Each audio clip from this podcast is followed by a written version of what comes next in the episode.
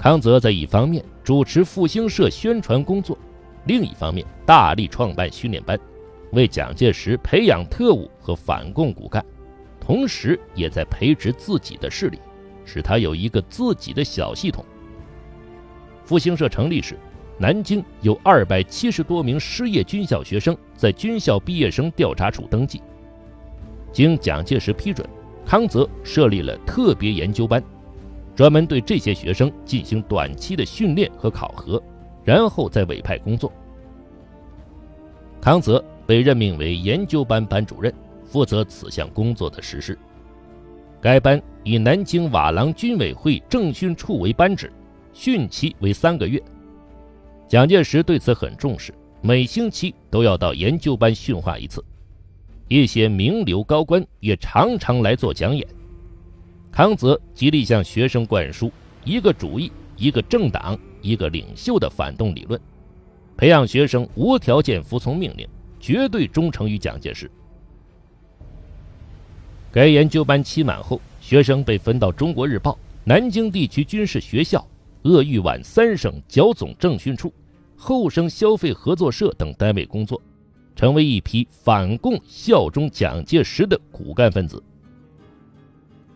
复兴社成立以后，经蒋介石批准，还成立了两个外围组织，这就是前面说的革命青年同志会和革命军人同志会。康泽担任革命青年同志会书记，成为蒋介石的忠实干将。一九三七年八月，康泽接替了复兴社书记的职务，但是，一年之后，即在一九三八年三月二十九日的国民党临时全国代表大会上，决定解散复兴社。康泽是复兴社最后一任书记，在形式上负责把复兴社的组织工作做了了结，而事实上，则是把它移交给三青团，成为日后三青团的。主要骨干。一九三三年，蒋介石对红军先后进行的四次围剿均告失败，气急败坏的蒋介石准备对红军进行第五次围剿。为了配合这次围剿，蒋介石提出了所谓“三分军事，七分政治”的反动口号。一九三三年七月。蒋介石在南昌开办了中央陆军军官学校驻赣暑期研究班，康泽再次出任班主任。学生来源是黄埔军校一到七期的失业军官和少数大中专学校的失学学生。不久，军校驻赣暑期研究班改名为黄埔军校特别研究班。在这之前，蒋介石把康泽叫到南昌，让他筹备一个特务警察队。来承担组织训练民众、清剿散落的红军以及恢复地方秩序的任务。接到这个命令之后，康泽回到南京，辞去了《中国日报》社长的职务，开始全力筹办特务警察队。此时，复兴社派去德国、意大利考察归来的特务杨国锡给蒋介石上交了一个考察报告，建议模仿纳粹党卫军冲锋队的组织、编制、装备。建立一支别动队，配备新式武装，以备反共之用。这个建议正中蒋介石的下怀，蒋介石就把那份考察报告交给康泽做参考。于是，经蒋介石批准，特务警察队改成别动队，康泽正式采用了别动队这个名称。一九三三年十月三日，军委会别动队在庐山成立。康泽任别动队总队长。别动队是法西斯的产物，是国民党的武装特务组织，是一支破坏革命、屠杀人民的先锋队。别动队人员全部出自军校特别训练班，总队部设参谋、指导、总务等组，下设三个大队，大队相当于营的编制。一大队辖三个中队，一中队辖三个区队，一区队辖三个分队。各中队的第一区队是便衣队，身着便衣，持特务证，可以优先搭乘一切公司车辆，出入各种娱乐场所，并可调用指挥当地一个连的兵力。别动队成员分队员和预备队员两种，队员是军校毕业生，预备队员是部队保送受训的军士。康泽在别动队部下复兴社组织，中队以上干部大多是复兴社分子。大队和中队都设有指导员，负责政治教育和对外工作。通过总队的指导组指挥各大队、中队的指导员，这样在别动队内部构成一个有机的特务机构整体，使复兴社分子成为别动队的核心力量，起到监察作用。自然，复兴社也就成为别动队的灵魂。军委别动队不同于国民党的一般作战部队。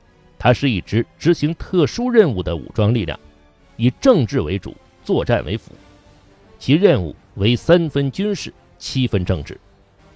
主要活动于接近作战地区蒋介石军队的后方，开展所谓的组织民众、训练民众工作，是一支反共反人民的急先锋。康泽经常训导别动队队员，要服从命令，忠于党国。死心塌地地为蒋氏独裁政权卖命。在蒋介石“攘外必先安内”的反共卖国政策的指导下，别动队只讲反共，不讲抗日。从他成立之日起，无时无刻不在跟红军作对，跟着红军打圈子。红军到哪里，他就到哪里。哪里有人民武装的活动，哪里就会有别动队特务的行踪。他始终是以人民革命武装为打击对象的。别动队成立后，在第一次反革命军事围剿中，康泽发挥了巨大作用。他组织了一帮特务混进红军和根据地内部从事破坏活动，称这个组织为 “A-B 团”。这个名词英文全称翻译过来是“反布尔什维克”。这个组织的另一个名字是产共义勇军。A-B 团的性质是情报与军事监察的结合，主要任务是秘密搜集红军和根据地的情报，肃清小股红军和游击队，逮捕国民党军队中的叛逃者，执行对红军根据地的封锁，监督军中游地，协助军队检查行旅，逮捕嫌疑犯等。可以调动军队，直接由康泽掌握，由康泽向蒋介石负责，其他将领谁也无权干涉。康泽这个 A-B 团给红军的活动带来了巨大危害，同时也造成了红军内部的混乱。红军领导人下大力气组织肃清 A-B 团，结果肃反扩大化了，使许多革命者、红军重要将领死于无辜。康泽因此为蒋介石立下汗马功劳。蒋介石对红军的第五次反革命围剿时，康泽根据核定的计划。以抚州为中心，把别动队驻扎在江西、福建两省。总队随即进入抚州，将第一、第二大队派赴南城、南丰及崇仁、宜黄；第三大队派赴永丰、安乐，以中队、区队或者分队为单位，分布于各个要县以及要点，进行清查户口、编组保甲、训练壮丁、构筑碉堡等工作。并设置中山小学及民众诊疗所作为辅助。其具体活动是：推行保甲制度，在民间实施反共政治军事训练，收容训练苏区逃亡地主，推行蒋介石的新生活运动，维护国民党军队的军风军纪，吹捧崇拜蒋介石，监督凡集体场合提到蒋介石，无论任何人都要立正以示敬意。监督非蒋嫡系军政人员言行，在个别情况下，别动队也同红军小股部队及游击队打过仗。蒋介石的作战部队都对他们侧目而视，称之为“御林军”、“天子门生”、“蒋委员长的耳目”。在这些工作进行的过程中，不时发生清剿和反清剿、游击和反游击等战斗。最大规模的一次围剿活动。发生在上饶附近的横山，别动队遇上了方志敏部的一支部队，双方发生激战，战争持续了一整天。游击队方面占了绝对优势，但是最终别动队还是趁着天黑突围逃去。别动队成立不久，蒋介石又命令别动队执行军风纠察的责任，并通令当时在江西所有参加剿共的部队知道。因此，别动队的声威在国民党军队中越来越高了。一九三四年十月，红军第五次反围剿遭到失败，中共决定长征。国民党派军队进驻瑞金，瑞金是革命根据地，中华苏维埃政权的首都。红军突围离开江西之后，国民党围剿部队即进入瑞金，陈诚坐镇宁都指挥。康泽征调集中在兴子县进行整训的别动队第二大队和第四大队。归陈诚指挥，配合围剿红军余部。红军长征以后，国民党全面占领中央苏区，他们在苏区首都瑞金进行了毁灭性的报复性行动，妄图来根除共产主义的影响。清查户口，这是别动队办理所谓祖训民众的基本任务。别动队第四大队的一个区队。在一九三四年十二月先行进入瑞金县城区以后，随即在城区会同瑞金县政府进行过一次普查户口，并将城区和城郊的壮丁都组织起来加以训练。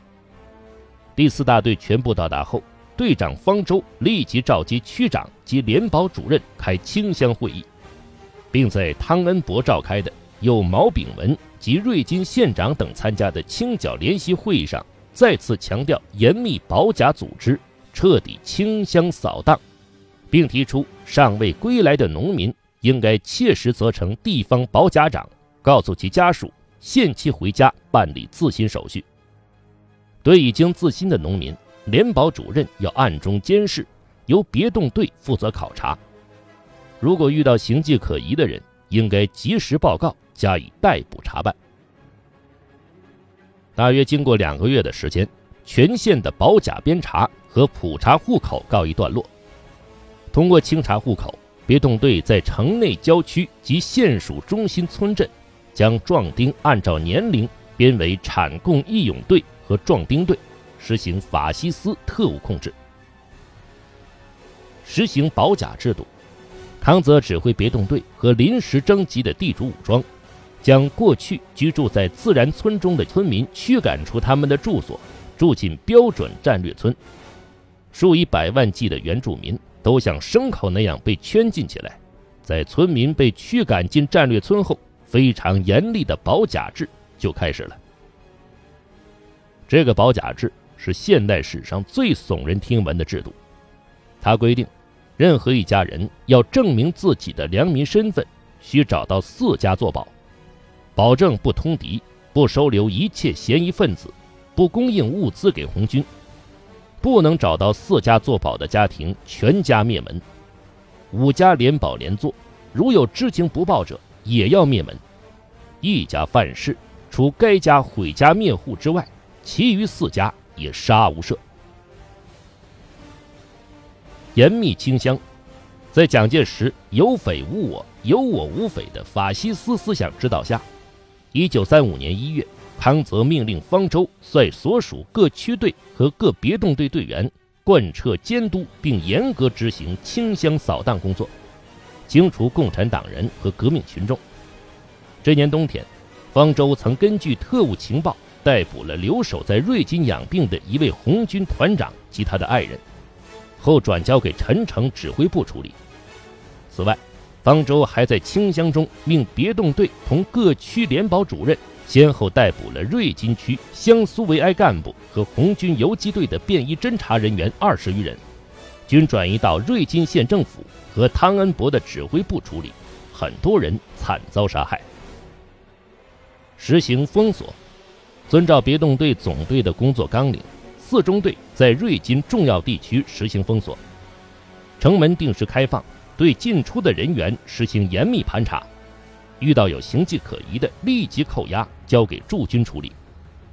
还同驻军一起封锁了五羊欠书门，派产供义勇队协助，对进出人员实行严密控制盘查，限制群众前往瑞金和会昌两个县城。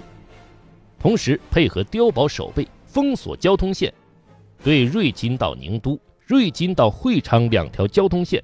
分段加派武装巡逻队，昼夜不断严密巡查。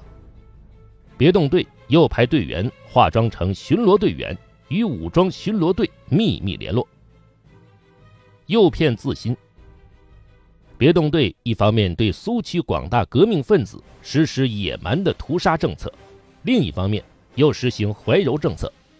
他们深入民间，对民众实行胡萝卜加大棒政策，或威胁或利诱，鼓励他们重新做人，让他们投入国民党反动派怀抱，成为顺民。加强守望，在实行封锁的同时，在县属各联保的重要村镇、通衙大道。及其邻近的山头据点和所有的碉堡地区，都增设许多盘查哨和瞭望所，还分区分段设置地步哨，指定由各联保的产供义勇队放哨，派别动队员监督指挥。遇到红军游击队突然袭击时，规定以鸣锣响炮作为信号，并发放烟火警报，